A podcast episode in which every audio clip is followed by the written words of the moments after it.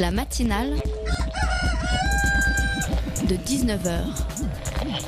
Et bah, c'est une émission qui parle de société, politique, euh, Culture alternative. On va aussi parler de sport, euh, de gens dans la rue. et l'actualité en règle générale. On va peut-être parler des corbeilles à linge en osier d'Auvergne. voilà, il y, aura, il y aura des invités. Des sociologues, des invités chercheurs. Les invités ne diront que des choses intelligentes. Ça va peut-être s'étriper un peu de temps en temps, mais La matinale de 19h, du lundi au jeudi jusqu'à 20h sur Radio Campus Paris. Le projet de loi de la PMA pour toutes n'est pas, encore discuté au Parlement, que le mouvement de la Manif pour tous se lance déjà dans une campagne d'affichage sauvage. Sauvage dans tous les sens du terme. Une affiche a particulièrement fait parler d'elle. Je l'ai découverte sur les réseaux sociaux, sur un fond rose. Un bébé est représenté en ombre chinoise aux côtés de légumes. Le message inscrit sur cette affiche après les légumes OGM, les enfants à un seul parent? Sympa pour euh, tous les enfants nés sous FIV. Mais alors, euh, je suis un peu surprise, encore une fois, face à cette euh, propagande. De quoi vous me parlez avec vos légumes? Car les enfants à un seul parent, ça n'a jamais existé il y a aussi des enfants sans parents, on a même un mot pour ça, on appelle ça des orphelins. Comme tout le monde, j'imagine qu'ils ne sont pas moins ou plus névrosés que les autres. Certains iront parfois chez le psy se plaindre de leurs parents, leurs deux mères ou leurs deux pères. Finalement, on est tous un peu névrosés, pardon, mais quand je vois les débats que ça suscite chez certains, l'égalité, ou plutôt même la vie privée des autres, je me dis que certains le sont quand même plus que d'autres. La matinale de 19h, le magazine de Radio Campus Paris. Bienvenue à tous dans la matinale de 19h. En première partie d'émission, nous allons parler de la PMA, la procréation médicalement assistée pour toutes, réservée pour le moment aux couples hétérosexuels stériles. L'une des promesses de campagne d'Emmanuel Macron était de l'ouvrir à toutes les femmes au début de son, de son mandat. Finalement, après la réunion d'un comité d'éthique et un sondage d'opinion publique plutôt favorable, le gouvernement semble repousser le projet de loi d'ouverture. Pourquoi? Nous allons voir cela dans un instant avec Clémence Zamora-Cruz, porte-parole d'Inter-LGBT, et Flora Bolter, présidente du centre LGBT de Paris-Île-de-France. Après une chronique de Tania sur l'introduction des menus végétariens dans les restaurants universitaires du Crous, nous inviterons Arthur Navelou pour parler de l'association Main d'œuvre. L'assaut de création d'art contemporain était installé dans, euh, dans des locaux de 4000 m2 depuis 2001 à Saint-Ouen mais leur bail risque de ne pas être renouvelé à la fin de l'année. Quel est l'avenir de l'assaut? Pourquoi est-ce que la ville ne souhaite pas renouveler le bail? Nous verrons cela à partir de 19h30. Alors restez bien à l'écoute car, comme le dit le générique de l'émission, les invités ne diront que des choses intéressantes. Moi, je ne suis pas embarrassé par cette histoire, je suis balancé. Moi, je suis philosophiquement... tendu, avancée sociétale. Vous l'avez je suis- qualifié comme ça. Je suis philosophiquement et radicalement opposé à la PMA pour toutes, pour euh, des arguments qui viennent d'être euh, avancés, et parce que je, je crois qu'on ne peut pas autoriser quelque chose sur le seul critère du droit A ou du droit 2, et par ailleurs, je ne développe pas Le droit trop. quoi? Le droit à l'enfant? Oui, le droit à l'enfant, surtout quand Donc il tu s'agit penses d'un que être les humain. couples stériles n'ont pas droit d'avoir des enfants? Si, je- dans, dans- dans le cas des couples stériles, mais là, il ne s'agit pas de Pourquoi pas remédier... l'égalité pour tous Pourquoi Non. pas les couples stériles Pourquoi les couples stériles auraient droit et Parce pas les que dans un cas, il s'agit de remédier à un dysfonctionnement et dans l'autre, il s'agit de remédier, de pallier à une impossibilité. Je pense qu'il y a quelque chose de très différent. Et ensuite, de manière encore plus philo- philosophique, je ne crois pas que l'extension infinie des droits individuels, ça, peut, ça puisse faire une, une civilisation. Vous venez d'entendre la réaction d'Éric Nolot sur le sujet de la PMA dans l'émission 28 minutes datée du 23 septembre sur Arte. La PMA pour toutes les femmes, Emmanuel Macron en a fait une de ses promesses de campagne. La loi devait passer dès le début de son mandat, mais pour l'instant le projet de loi a été repoussé et il devrait être soumis normalement. Si tout va bien, c'est pas complètement sûr. Au Parlement en 2018, euh, elle est pourtant autorisée dans d'autres pays européens. La France traîne des pieds. Pourquoi? Pour répondre à nos questions sur le sujet, nous recevons ce soir en plateau Clémence Zamora-Cruz, porte-parole d'Inter LGBT. Bonsoir. Bonsoir, merci de l'invitation. Inter-LGBT, donc, il s'agit d'une interassociative lesbienne, gay, bi et trans qui cherche à lutter contre les discriminations fondées sur les mœurs, l'orientation ou l'identité de genre. Tout à fait. Nous, nous, nous notre combat sur les, droits pour les personnes, quel que soit leur genre, quelle que soit l'orientation sexuelle. Et ce travail s'est fait sur justement le respect des droits humains. Et euh, à vos côtés, donc, nous recevons également Flora Bolter. Bonsoir. Bonsoir. Vous êtes présidente du centre LGBT de Paris Île-de-France. Donc, Mhm. c'est un centre situé dans le 3e arrondissement de Paris. Et Absolument, au 63 rue Beaubourg et qui est ouvert 5 jours sur, euh, enfin 6 jours sur 7. et qui accueille donc différentes des associations représentant la diversité des, ident- des identités, des attentes et des intérêts euh, de la personne des personnes LGBT, c'est ça? Oui, c'est ça. On fait aussi, on a pas mal aussi d'activités propres. Donc, on a effectivement plus de 70 associations membres qui sont sur euh, le sport, la culture, la défense des droits, sur plein d'axes différents, sur la famille aussi, parce que c'est un grand enjeu pour les, les familles homoparentales euh, déjà existantes et transparentales. Et, et nous avons aussi des actions en direct, donc des permanences sociales, juridiques, euh, psy et différentes actions autour de l'accueil, de l'orientation, du, du conseil en fait aux personnes, de- du, du lien. D'accord. Et euh, à mes côtés sur cette interview, euh, Clément de la rédac de Radio Campus Paris. Bonsoir Clément. Bonsoir. Alors, euh, vous avez entendu euh, le son d'intro où Eric Nolot réagit par rapport à la PMA. Euh, je voulais savoir un peu co- comment est-ce que vous recevez ces arguments? Est-ce que, est que vous les recevez? Alors, je, pense qu'on peut entendre, tout Ouais, peut évidemment s'entendre, euh, mais en même temps, c'est, ça m'inquiète un petit peu sa définition du philosophique, et j'ai vraiment l'impression qu'il n'a pas particulièrement réfléchi à ce qu'est un droit, parce que quand même dire c'est c'est problématique euh, au niveau de, l'organisation politique de s'organiser en fonction des droits, c'est un peu, moi ça me pose question d'un point de vue philosophique et politique, parce que bah oui, les droits humains c'est une chose, l'égalité c'est une chose, c'est quand on interdit quelque chose, il faut avoir de bonnes raisons de l'interdire. Euh, et donc pour le coup, cet argument est vraiment très faible par rapport. Enfin, c'est un argument qui, qui me semble pas réfléchi, pas abouti. Et, euh, et qui me semble très problématique de la part d'une personne qui, qui, parle, qui, qui parle au nom du politique, au nom du philosophique, au nom de grandes valeurs. Euh, c'est tout de même hallucinant d'entendre quelqu'un dire ça. Oui, c'est un mélange très bizarre en fait. Et on se demande justement pourquoi ces gens qui, ont, qui sont en train de philosopher sur la PMA, pourquoi ils n'ont pas philosophé sur le Viagra par exemple. hein? très bizarre, hein, ces, ces hommes qui sont en train de, de parler des droits des, des femmes et qui sont en train justement de mettre des, des barrières pour l'accès à des droits pour les femmes. Pourquoi ils n'ont pas philosophé sur, sur la question du, du Viagra à- au moment où est arrivé sur le marché? Mais Florence Bolter, dans une interview consacrée à l'Obs, au lendemain de son élection, Emmanuel Macron se présentait comme le défenseur de la communauté homosexuelle. Six mois plus tard, qu'en est- qu'en est-il selon vous?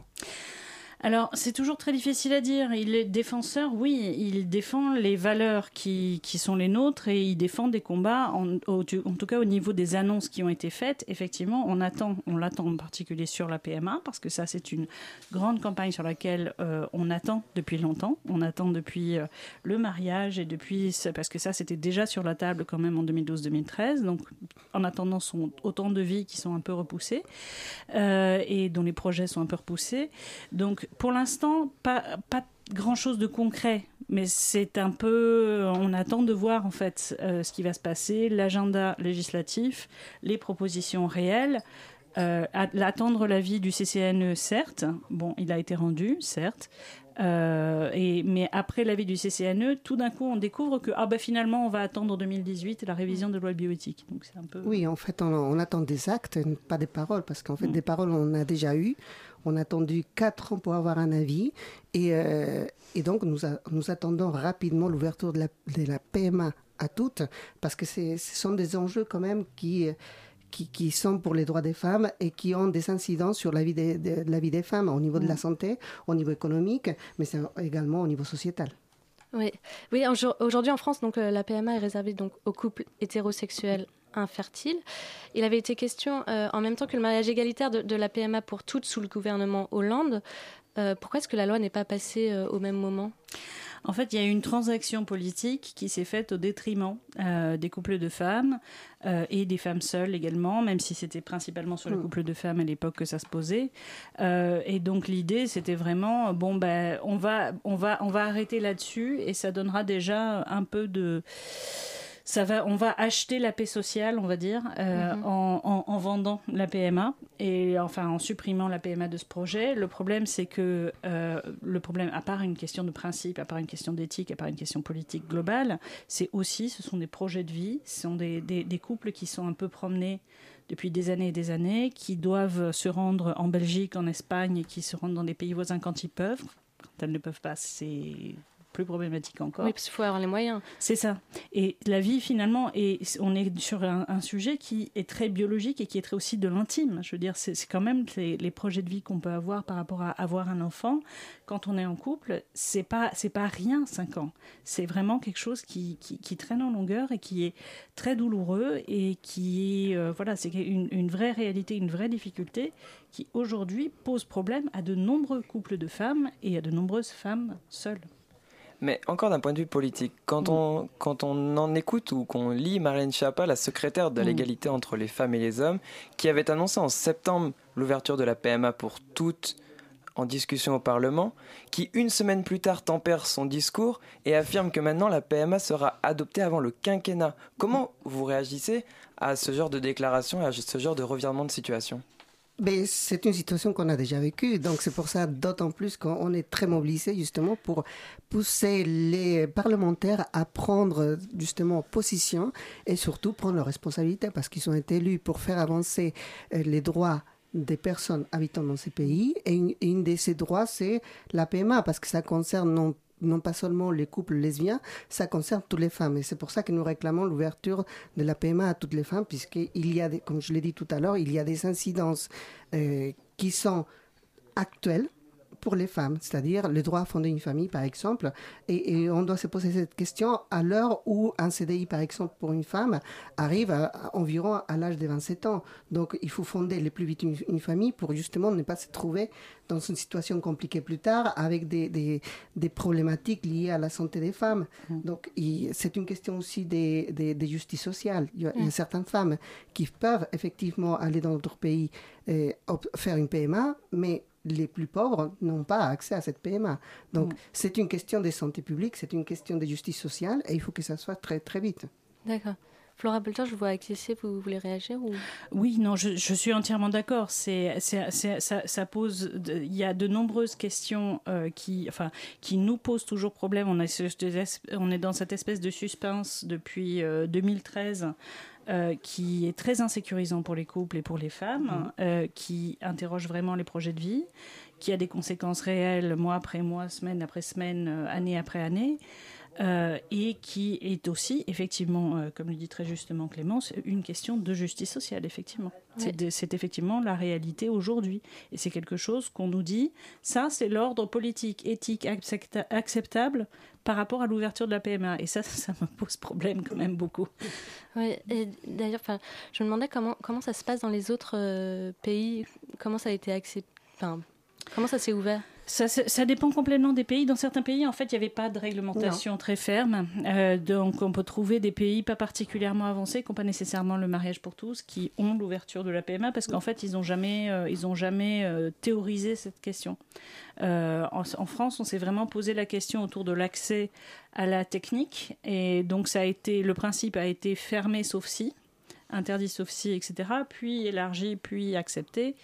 Euh, mais accepté pas pour tous et toutes. Et là, le problème, c'est un peu ça à l'heure actuelle. Nous vivons quand même dans une société très sexiste, par exemple, parce que euh, justement, la question de la PMA, ça touche les femmes.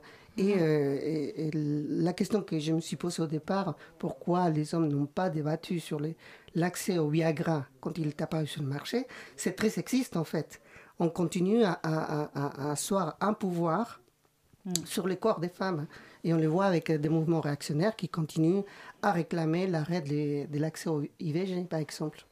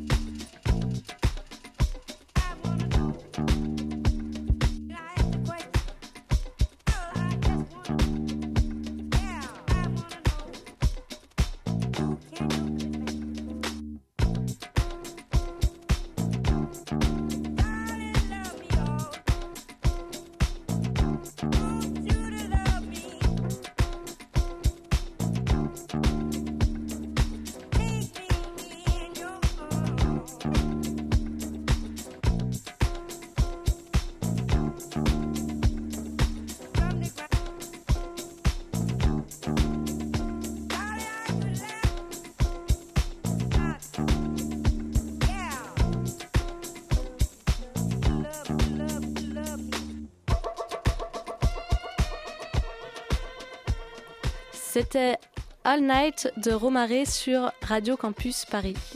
La matinale de 19h du lundi au jeudi jusqu'à 20h sur Radio Campus Paris. Et on est de retour en studio. Euh, on retrouve donc Clémence Zamora Cruz et Flora Bolter pour parler de la PMA pour toutes euh, avec nous en studio. Et Clément, je crois que tu avais une question. Oui, alors en 2014, 25 000 enfants sont nés d'une PMA pour les couples hétérosexuels selon l'agence biomédecine. Cela représente environ 3% des naissances en France. Comment expliquez-vous que l'élargissement de cette procédure cristallise autant les débats sociaux et politiques? Alors, moi, je pense qu'il y a une question de contexte, en fait. On a eu un contexte politique qui a été très tendu sous le précédent quinquennat et qui s'est beaucoup cristallisé autour des questions liées au mariage pour tous. C'est-à-dire qu'il y a certains acteurs politiques qui ont retrouvé, qui ont trouvé une nouvelle jeunesse, qui ont trouvé des, des, des, soutiens inattendus et qui se sont euh, mis ensemble à un moment où ils avaient du mal euh, et qui ont maintenu un agenda très conservateur, assez violent aussi, euh, sur toutes les questions liées, liées à la procréation, liées à la, vie en couple ou pas en couple, et qui du coup sont particulièrement réactifs et très et hypersensibles sur ces questions-là. C'était inévitable qu'à l'approche de la révision de loi de bioéthique, ils finissent par y avoir quand même cette conversation qu'on traîne sans l'avoir depuis, euh, depuis 2012-2013. Euh, donc pour le coup, eux, ils sont très mobilisés. Ils ont réussi à, montrer qu'ils avaient une certaine puissance politique sur un camp euh, conservateur. et en face, je crois qu'il y a peut-être un manque de répondants euh, de l'autre côté. Je ne sais pas ce que tu en penses. Oui, au niveau politique, il y a des, euh, des, hommes et des femmes politiques qui sont prêts au jeu justement de mettre les uns contre les autres. Et, c'est de la manipulation des masses aussi. Hein. Quand on entend les gens qui sont très réactionnaires contre la PMA, ils n'ont pas d'arguments bien, bien, bien, bien établis. Ils lisent leur, mm. leur, leur communiqué, mais les arguments, on ne les entend pas. Et, et, donc, du coup, ça leur permet de, manipuler, ça leur permet d'induire euh, des fausses idées sur la question de la PMA, de faire des amalgames entre PMA et GPA, par exemple, et continuer à manipuler les, masses pour justement dire que euh, les personnes LGBT veulent, euh, la PMA parce qu'ils veulent ensuite la GPA, alors qu'on est en train de parler des droits des femmes. Mais ces, ces, mouvements réactionnaires conservateurs, ils sont toujours liés les uns avec les autres, justement, pour faire empêcher la société d'avancer. Oui. Alors, Loïc de la rédaction m'a envoyé une question parce que quand il a su que, que j'allais euh, faire une interview sur la PMA, il m'a envoyé une question. Donc, je, je vais vous la poser. Donc, pendant la campagne, euh, le candidat Macron euh, estimait qu'une partie de la France avait été humiliée lors des débats sur le mariage pour tous. Euh, il ne parlait pas des LGBT. Étonnamment. La secrétaire d'État se dit prête à discuter euh, avec la manif pour tous. Est-ce que ça vous inquiète? Alors moi personnellement, moi personnellement, alors en même temps j'entends toujours, enfin en même temps c'est le, le, le mot je crois le mot clé qu'on utilise euh, pour ce genre de choses. en même temps bien sûr qu'il faut respecter tout le monde et, ce- et etc etc. Mais en même temps il faut aussi être ferme sur des valeurs et notamment sur le projet politique qu'on a par rapport à la société. Et euh, pour le coup, euh, les gens qui ont été humiliés, les gens qui ont été insultés au bureau autour de la machine à café, les gens qui ont été euh, virés de chez eux éventuellement ou qui ont eu des clashs énormes dans Qui leur famille, tabassés. les gens qui ont été tabassés, tous ces gens-là, c'est pas la manif pour tous. Et pour le coup, ça, ça a été la- l'activisme de la manif pour tous a réussi à libérer une parole homophobe très violente et transphobe très violente. Et, euh, et pour le coup, euh, là-dessus, euh, il, faut pas. Aujourd'hui, je ne dirais pas que la manif pour tous est humiliée, absolument pas. Et je pense qu'elle a déjà bien trop d'audience médiatique et bien trop de place médiatique par rapport à, sa, à, à- à son, son poids réel dans l'opinion. Tandis que nous, on- les gens considèrent que à partir du moment où on, on dit euh, ah oui, il y a des associations LGBT qui existent, c'est euh, que, que, que ça y est, l'univers est, est rétabli. Voire dans certains cas, il y a des débats où on invite que la manif pour tous. C'est quand même hallucinant.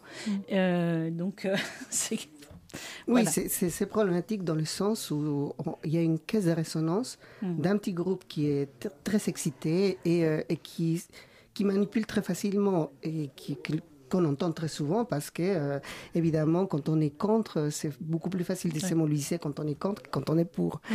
Donc, du coup, euh, ça leur fait une résonance euh, médiatique, mais aussi politique, parce qu'il y a aussi des, des enjeux politiques derrière tout ça, c'est-à-dire récupérer des voix de l'extrême droite, de récupérer des, des, des votes, des, des voix des, électeurs de la Manif pour tous, mais également d'autres d'autres fils réactionnaires. Et, et donc, du coup, il y a, il y a, il y a ces, ces pouvoirs politiques passent par la manipulation des hommes politiques et des femmes politiques qui se prêtent à ces jeux.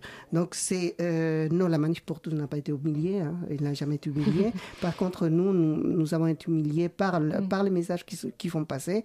Évidemment, non pas de façon euh, très claire, puisque leur, leur, leur communication est très lisse. hein. on ne voit pas vraiment l'homophobie de- derrière, mais ils véhiculent des idées homophobes. Et, et- et donc, du coup, euh, oui, c'est cette homophobie ordinaire qui véhicule par, par leur communication, on la retrouve dans, dans no- notre vie quotidienne.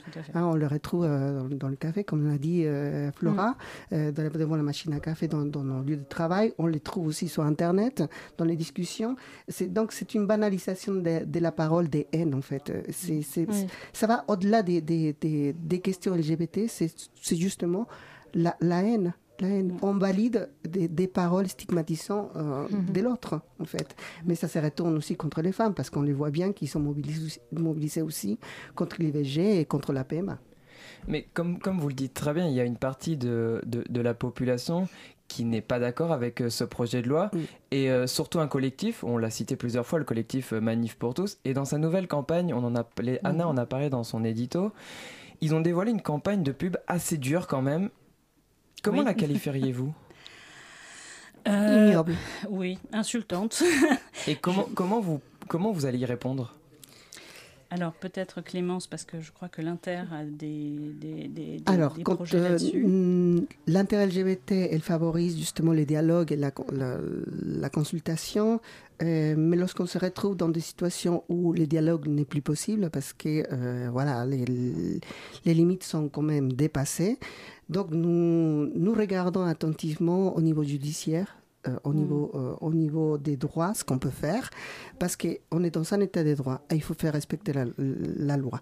Donc, donc nous regardons attentivement euh, cette campagne et nous allons faire le nécessaire si nous, nous trouvons les moyens juridiques pour faire, faire porter plainte, par exemple.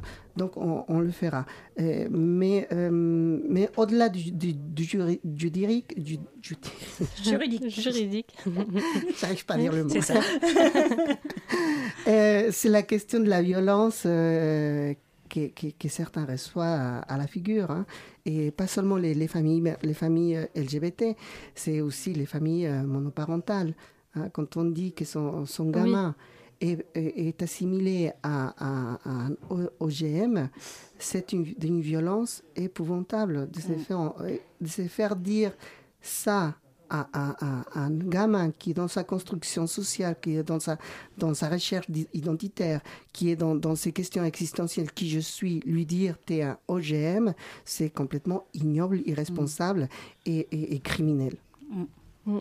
Alors, euh, je passe à autre chose. Euh, la ministre de la Santé, Agnès Buzyn, a dit attendre les révisions du rapport sur la bioéthique avant de passer euh, le projet de, la- de loi au, au Parlement. Alors, moi, je me suis demandé, mais, mais en fait, quel est le lien entre euh, le rapport final des États généraux et la, de la bioéthique et la PMA Alors, pour, pour moi, il y a une confusion. Il y a une confusion sur euh, la méthode, sur laquelle il peut y avoir un débat bioéthique qui a eu lieu, qui continue à avoir lieu, qui concerne beaucoup de professionnels de la santé et de la médecine. Et il y a une question qui concerne le droit. Et là, a priori, la technique, ça fait quand même un certain temps qu'on l'a réglé, quoi. De pouvoir parler d'enfants OGM, alors qu'aujourd'hui, on a autant d'enfants, vous le rappeliez tout à l'heure, qui naissent par, euh, par des méthodes, par FIV ou par, euh, ou par méthode assistée d'une manière ou d'une autre. Euh, moi, je trouve ça déjà, dé- déjà assez fascinant. Aujourd'hui, la méthode, elle est acceptée. C'est quelque chose qui existe, qui est assez, euh, qui, qui est assez répandu. La question, c'est donc pour moi pas une question de bioéthique. Je veux dire, c'est- c'est assez hallucinant qu'on pose ça en ces termes-là. Et d'ailleurs, on le voit dans l'avis du CCNE, les avis, les arguments qu'ils ont mis beaucoup en avant, c'est des arguments économiques, ce qui est quand même un peu étrange, sur, euh, sur l'accès aux dons, l'accès aux gamètes, euh, et des arguments qui, sortent très largement du champ de la, de la médecine et des, biosciences. Donc, pour le coup, on n'est on pas vraiment dans un débat bioéthique, on est sur un, un- un débat autour de, de l'accès à cette technique, de la manière dont on, on accorde l'accès légal à une technique. Euh, qui, pour le coup, ne relève pas de la, biométi- de, de, de la, de la bioéthique, mais relève d'un débat de société, et éventuellement du questionnement autour de l'éducation et des projets parentaux et de ce que ça veut dire d'être parent. En fait, cette question de bioéthique est très sexiste, en fait, parce que justement, on, re- on remet en, en question les droits des femmes, les droits, au, euh, euh, les, les droits à la procréation des femmes, et aussi le fait qu'une femme puisse décider toute seule quand est-ce qu'elle aura son enfant, euh, quand est-ce qu'elle aura son projet parental, quand est-ce Mm. qu'elle aura à, à fonder sa famille. Donc, on est dans, dans cette situation où justement, on n'est pas dans une question de bioéthique, mais plutôt dans, dans un sexisme banalisé dans la société. Oui.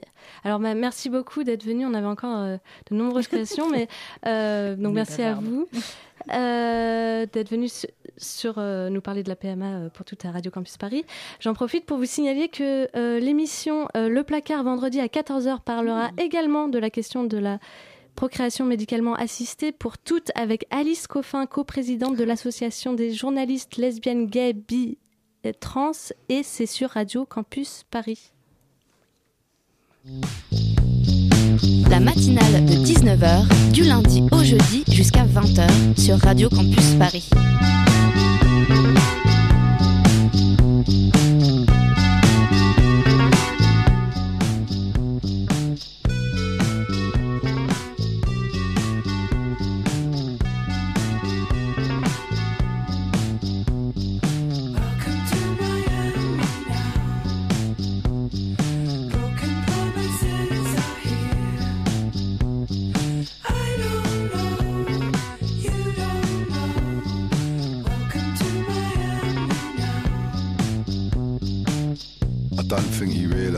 Successful I am. I'm like a ship in tycoon, full of promise and calm. I'm a salamander, short riff lover boy, causing grief with the bleeding eyes. I'm the turgid, fucked up little goat pissing on your fucking hill. And you can't ship me out, cause you can't catch me, cause you're so fat. So fuck ya.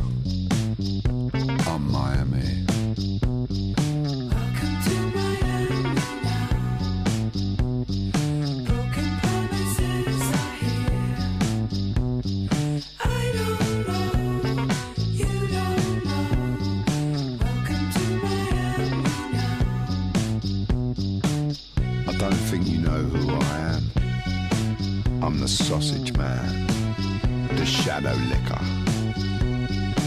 I'm the tiny little ghost that features in your despondent moments. The timeless whisper, the glassy dude. I'm the science of all that's wrong. And I'm making you think that you doubt everything you love if I may to stay.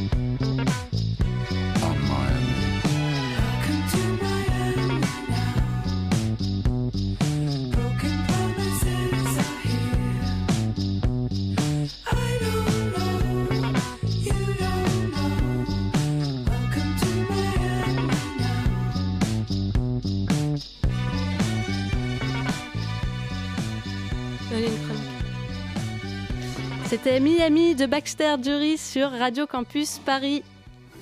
La matinale de 19h sur Radio Campus Paris. Une grande nouvelle a été officiellement lancée à la rentrée par le Crous. Bonjour à tous, effectivement, ce soir je vais vous parler d'une petite révolution qui se mitonne dans les cuisines des restaurants universitaires. Et oui, fini l'hégémonie de la viande et du poisson, désormais les plats traditionnels carnés devront cohabiter avec un plat végétarien dans les assiettes des restos français. D'après une enquête nationale menée en 2016, 10% des étudiants ne fréquentent pas les restos U en raison de l'absence de menus végétariens. Car même s'il n'est toujours possible de ne manger ni viande ni poisson, cela signifie souvent de choisir les accompagnements ou les salades et les repas ne sont donc pas forcément équilibrés. Un menu végétarien n'est pas seulement une assiette de légumes. Et non, loin de là. Cela requiert de repenser totalement le contenu de l'assiette et les méthodes de cuisine. Le Crous a donc réagi et travaillé de nombreux mois au niveau national pour offrir des plats complets et élaborer des recettes équilibrées mises à la disposition des Crous régionaux. Pour en parler, je vous propose d'aller à la rencontre du cuisinier du Resto U de Mabillon.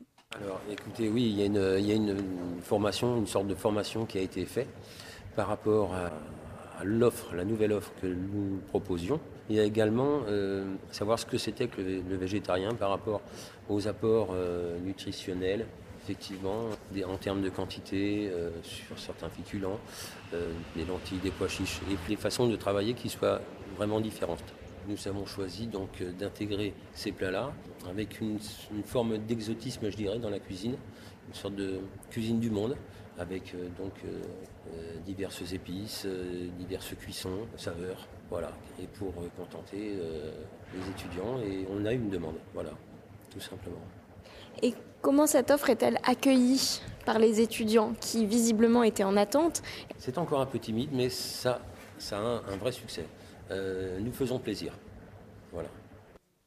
Je m'appelle Lucille et euh, je suis, j'étudie à Sciences Po Paris. Euh, je vais souvent au Crous. Euh, je suis végétarienne depuis deux ans. Euh, donc je suis très contente de, de ce repas au Crous euh, qui s'ouvre pour nous. euh. Bon bah on va aller voir ça, on va aller tester. Ouais, allez, c'est parti. Alors il est midi et demi, on est euh, assise dans le Crous de Mabillon, il y a pas mal de monde. Alors Lucille, euh, raconte-moi un petit peu qu'est-ce que t'as pris Alors, j'ai sur mon plateau euh, un steak de soja aux tomates, du riz et euh, un espèce de gratin de- d'aubergine, je pense, euh, avec une pomme et une petite salade en entrée. Alors là, on en a eu pour chacune à peu près 3,25 euros. Donc c'est assez imbattable comme, comme prix. On va voir si c'est bon. Allez, c'est parti, on essaye. Alors verdict du steak de soja. Alors euh, c'est, ça ressemble quand même euh, visuellement plutôt à un steak. C'est plutôt pas mal, c'est assez tendre. Qu'est-ce que t'en penses, Lucille C'est très bon, on sent vraiment la tomate. Et euh, je trouve que c'est un peu un steak de tomate, enfin le, le goût du, du- du soja et du tofu, enfin on le sent pas. Donc euh, après c'est un parti pris, mais euh, du coup ça, ça fera plus l'unanimité, je pense. Alors il y a eu un petit couac. Euh, donc euh, le verdict de Lucille est donc positif? Le verdict de Lucille, notre étudiante qui s'est... euh, qui a bien voulu jouer le jeu du crash test de ce menu végétarien et donc oui, plutôt positif. Et j'avoue que moi aussi j'ai été assez étonnée du goût de ce steak parce qu'il faut rester honnête, bon, la restauration du restaurant universitaire reste de la restauration collective et on est encore loin du restaurant 5 étoiles, mais il y a un réel effort qui est fait en cuisine et ça c'est vraiment positif. Et est-ce que l'arrivée d'un menu végétarien au Crous signifie une avancée globale au niveau du développement durable, d'un approvisionnement local de saison? J'ai posé la question à Olivier Woodville, le responsable du restaurant Mabillon. Et c'est une question sensible. Et oui, les crous ont une obligation de s'approvisionner auprès d'une plateforme nationale. Ils sont donc soumis à des marchés nationaux. Et ils, ont donc un, ils sont donc un peu pieds et mains liés par les choix qui sont faits au niveau national. Ah, et il y a du changement au niveau des restaurants universitaires, mais, mais, mais qu'en est-il euh, des autres offres du, de restauration du Crous, telles que les, les cafétérias par exemple? Pour l'instant, l'introduction des menus végétariens se cantonne au seul restaurant, mais Constance Guichard, la chargée de communication du Crous, m'a assuré qu'ils y travaillent à l'étendre aux cafétérias. D'ailleurs, cette introduction se fait très progressivement, puisqu'à Paris, pour l'instant, seul le restaurant Mabillon et celui de la cité universitaire proposent un menu végétarien. Mais d'ici à la fin de l'année, on le retrouvera dans l'ensemble des restaurants universitaires de Paris et de France. Merci Tania, euh, Tiana, pardon. La matinale de 19h. Et nous partons dans cette seconde partie d'émission à Saint-Ouen et plus précisément euh, rue Charles Garnier, où l'on retrouve les locaux de l'association Main d'œuvre, une association dédiée à la création artistique avec 250 résidents, 150 événements et 250 000 visiteurs annuels. L'association occupe une place centrale dans la ville, mais voilà, le lieu risque d'être délocalisé à la fin de l'année, et ce, malgré les souhaits de l'assaut euh, main-d'œuvre. Pourquoi la ville ne renouvelle pas le bail, les, euh, le bail des locaux euh, de l'assaut? Pour en parler, nous recevons Arthur Navelou. Bonsoir. Bonsoir. Donc vous êtes coordinateur des chantiers de création pour l'association Main-d'œuvre, c'est oui, ça? c'est mon poste à main-d'œuvre. À mes côtés, pour m'épauler durant cette interview, Victoria. Bonsoir, Victoria. Bonsoir. Euh, alors, un lieu de création d'art contemporain, euh, tout d'abord, expliquez-nous un peu euh, qu'est-ce que c'est? Bah, en fait, euh, c'est 4000 m2 de résidence pour les artistes. Euh, la résidence, c'est pas forcément qu'ils viennent dormir euh, chez nous, même si des fois ça arrive quand ils ont euh, des gros projets à boucler, mais c'est qu'en fait, on leur donne le temps de créer leurs œuvres, que ce soit dans le théâtre, dans les arts visuels, dans la musique, dans les arts numériques, et on, voilà, on leur donne des locaux, on, leur, on leur met à disposition des salles, et ils peuvent organiser des événements et finir leurs œuvres, et voilà. Oui, d'accord. Et euh, expliquez-nous donc pourquoi ce, ce bras de fer avec la mairie de, de Saint-Ouen? Alors la mairie a ex- C'est ah, quelle- oui. c'est quoi l'histoire? L'histoire, c'est que le, le maire William Delannoy, qui a été élu en, en 2014, euh, veut depuis cette date créer un, un conservatoire à la place des locaux de main d'œuvre du 1 rue Charles Garnier. Et donc euh, évidemment, euh, c'est contre notre projet en fait. Et voilà. Donc euh, c'est sa volonté. On a réussi à certains moments à ouvrir un dialogue. Aujourd'hui, le dialogue il est clairement rompu. Euh, voilà. Oui, j'ai lu que vous, euh, vous aviez proposé à la mairie de racheter le lieu, Oui. mais, euh, mais cela a été re- refusé. Pour quelle raison? Alors ça, je ne sais pas. Peut-être qu'il il n'avait pas envie de faire affaire avec nous. Et donc vous avez donc vous avez lancé une pétition sur la page change.org intitulée un nouveau bail euh, pour main d'œuvre et vous avez lancé l'utilisation aussi d'un hashtag sur les ré- réseaux sociaux hashtag MDO euh, Forever. Est-ce que euh, ce genre d'actions peuvent effectivement faire pression sur la mairie pour que vous puissiez continuer à occuper les lieux? Parce que ça a l'air compliqué. euh. Alors c'est évident que si tout le monde ici présent qui écoute son, son, son petit euh, son téléphone ou son ordinateur va sur change.org et signe la pétition un nouveau bail pour main d'œuvre, euh, ça peut changer des choses parce que l'idée c'est toujours de faire poids contre les politiques culturelles. Après, on lance euh, avec euh, les 100 gestes d'amour avant le 31 décembre une façon pour chacun de rentrer dans une voilà d'offrir un geste d'amour à main d'œuvre qu'on relaye. Euh, évidemment, on sait que c'est pas forcément euh, ce qui va euh, totalement faire plier la mairie, puisque la mairie, depuis qu'on a commencé ça, elle n'a pas forcément ouvert le dialogue. Mhm. Mais on veut continuer parce que c'est notre, c'est notre mission en fait de, de créer un dialogue avec les artistes et, et les collectivités locales. Mais voilà, signez bien la pétition Un nouveau bail pour main d'œuvre. Bah Oui, parce que par exemple, les artistes que vous avez accueillis par rapport à- au chantier de création, que, que vont-ils devenir si euh, main-d'œuvre ferme? Bah, euh, le, chantier de création, c'est un dispositif donc, euh, que je coordonne, euh, qui est un dispositif subventionné en très grande partie par l'Europe. Et sans locaux, en fait, on ne pourra plus faire cette mission, puisque ça se passe dans le lieu de main-d'œuvre. Et main-d'œuvre s'appelle le lieu main-d'œuvre, et c'est à Saint-Ouen. Donc leurs projets seront. euh, Leurs projets seront euh, grandement mis en péril, oui. Et du coup, que deviendra l'association Elle continuera ailleurs ou pas du tout ou C'est pas envisagé. Enfin, Euh, pour pour l'association, c'est très important de continuer de travailler à Saint-Ouen. L'association est liée à Saint-Ouen. Si on travaille ailleurs, si on arrive à sauver des emplois et euh, les mettre dans d'autres structures, ça n'est pas une victoire. La véritable victoire, c'est de rester à Saint-Ouen et de continuer le travail qu'on fait depuis euh, maintenant plus de 17 ans avec euh, les artistes, les collectivités locales euh, et voilà toute la scène, euh, toute la scène Saint-Denis. Et donc, euh, donc la ville de Saint-Ouen euh, souhaite euh, installer à la place de vos locaux un conservatoire, Oui. c'est ce que j'ai Oui. cru lire. lire.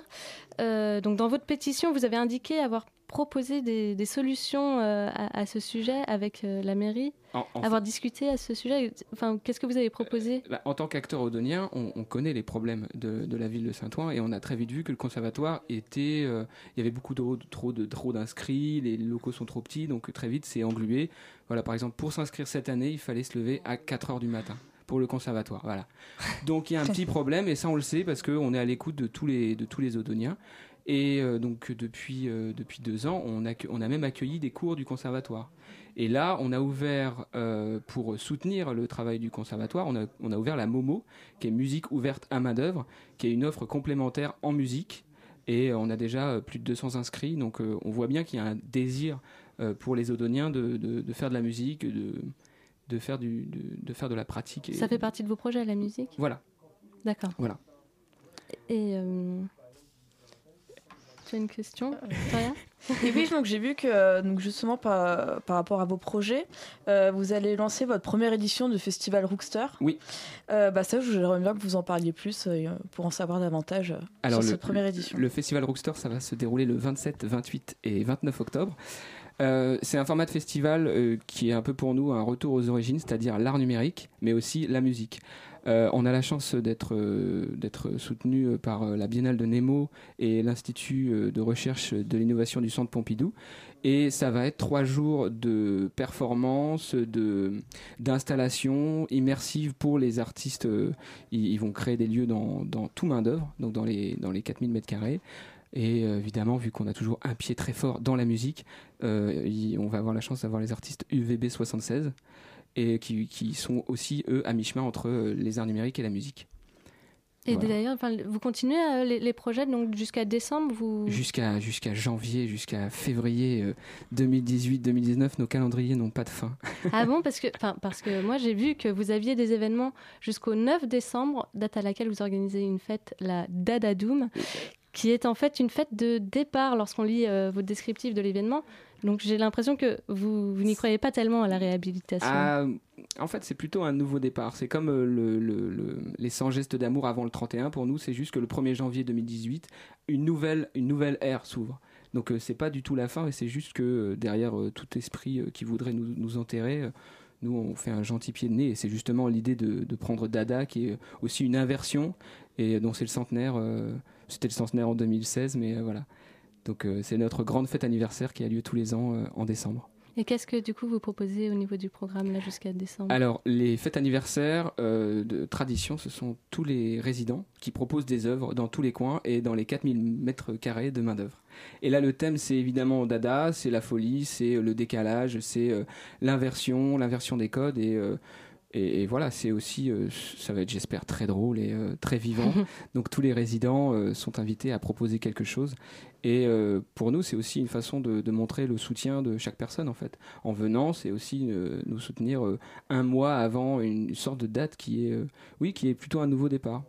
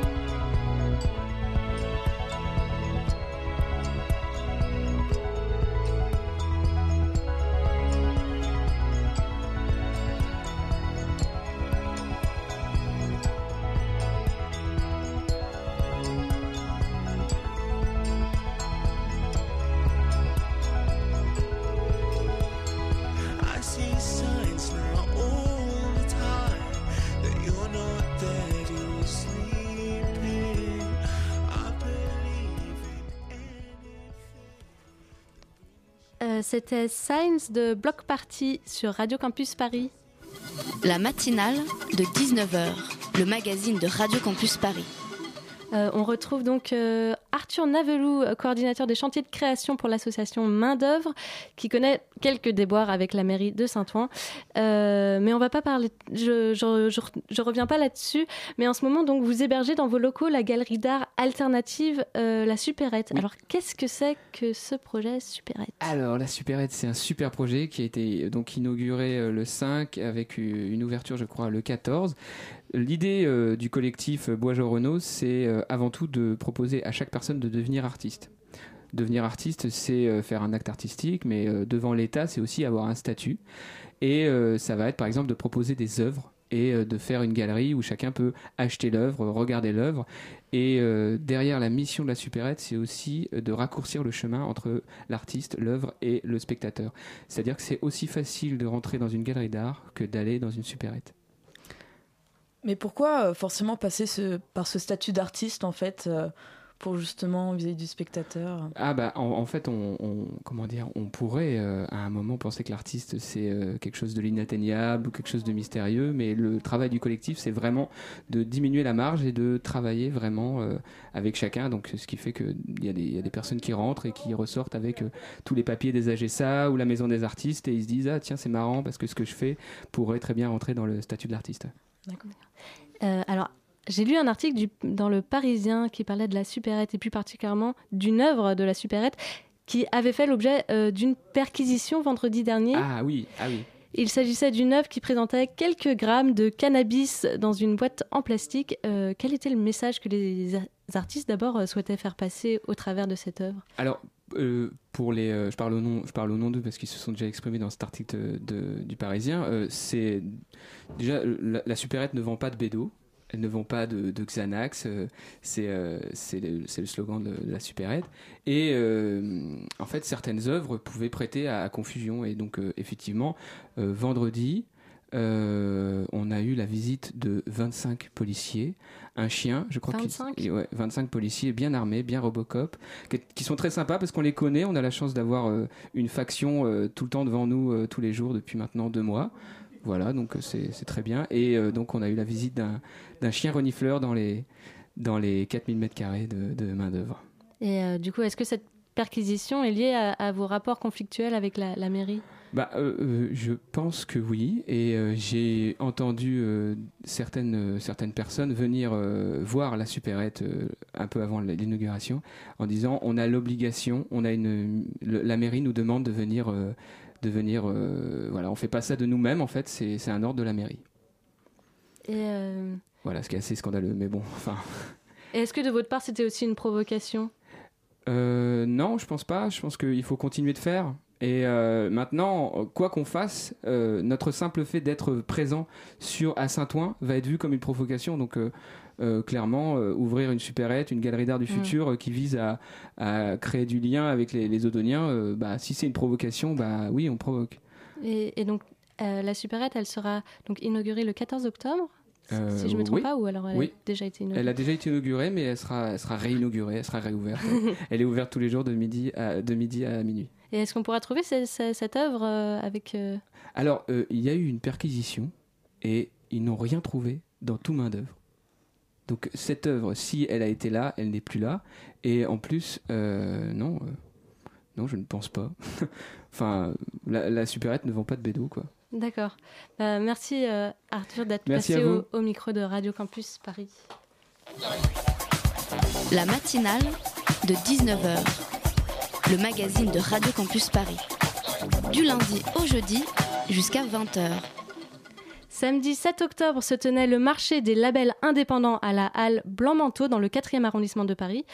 Pour sa seconde édition, la rencontre a rassemblé plus de 70 labels et autant d'artistes, Yudi du pôle musique de la rédaction.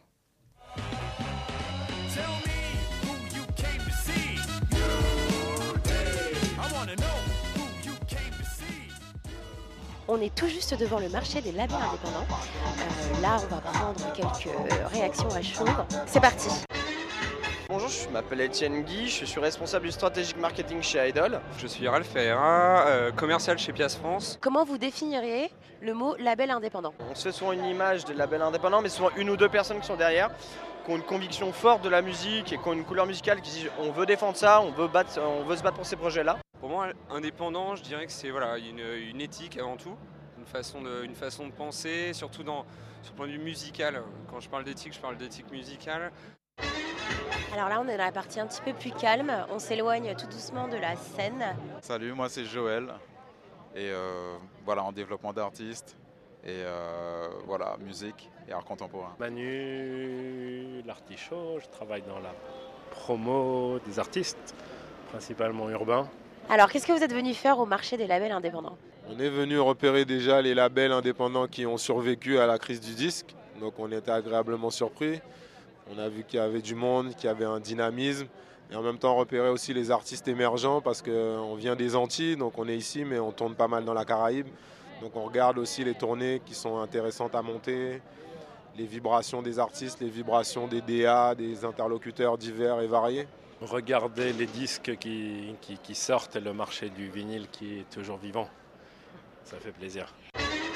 On est juste devant le stand Believe. Je suis avec Émilie. Bonjour Yudi, comment tu vas? Je vais très bien. Bah Là, je suis sur le stand euh, Musicast. Donc, tu as le stand Musicast ici, tu as un stand de Believe Services qu'on a ouvert euh, à, nos, à nos labels, nos producteurs. Tu as aussi euh, le stand euh, Animal 63, Naïve, Volpot qui font partie des labels, euh, des labels de Believe. Comme tout marché, on est venu pour chercher des ingrédients, pour ensuite rentrer chez soi et concocter quelque chose. Est-ce que déjà tu as trouvé ce que tu cherchais et qu'est-ce que tu vas faire avec Je pense que je vais repartir avec beaucoup de bonne humeur, surtout. Beaucoup de bonne humeur parce que les gens me le rendent bien. euh, voilà, on se sourit, on discute, on échange des idées aussi. euh, donc euh, c'est vraiment sympa. C'est vraiment une good vibe et, et ouais, euh, la tête, euh, la tête plein de, plein de bonnes ondes quoi. C'est cool. Bonjour, Euh, moi je m'appelle Baptiste, donc je m'occupe de toutes les sorties qui sont euh, uniquement en streaming, surtout sur le label, donc Kitsune et Outstream. Je sais que tous les artistes de chez vous sont super, mais si tu devais me donner un top 5 à suivre demain, ce serait qui pour toi? Alors top 5, euh, en numéro 1 Parcells, et en 2, en 2 je dirais Patlock, Euh, en 3 Manast, LL, euh, rappeur. Ensuite, ensuite je dirais euh, Adi Cocker, rappeur britannique, et ne pas oublier euh, TK Meiza. Ok, merci beaucoup.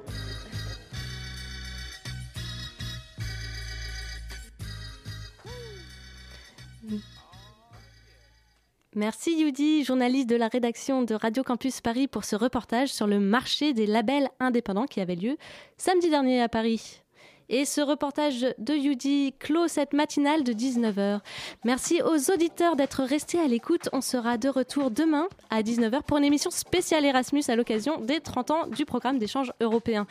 Mais avant ça, vous pourrez également nous retrouver d'ici une heure grâce au podcast de l'émission qui accompagnera l'article web sur radiocampusparis.org que Clément est actuellement en train de nous concocter. Merci à lui et à Victoria pour les co-interviews. Merci à Yudi pour son reportage, Tiana pour sa chronique, ainsi qu'à Nina et Elsa à la coordination. Tout de suite, restez à l'écoute de Radio Campus Paris. L'équipe d'Extérieur Nuit vient vous parler cinéma.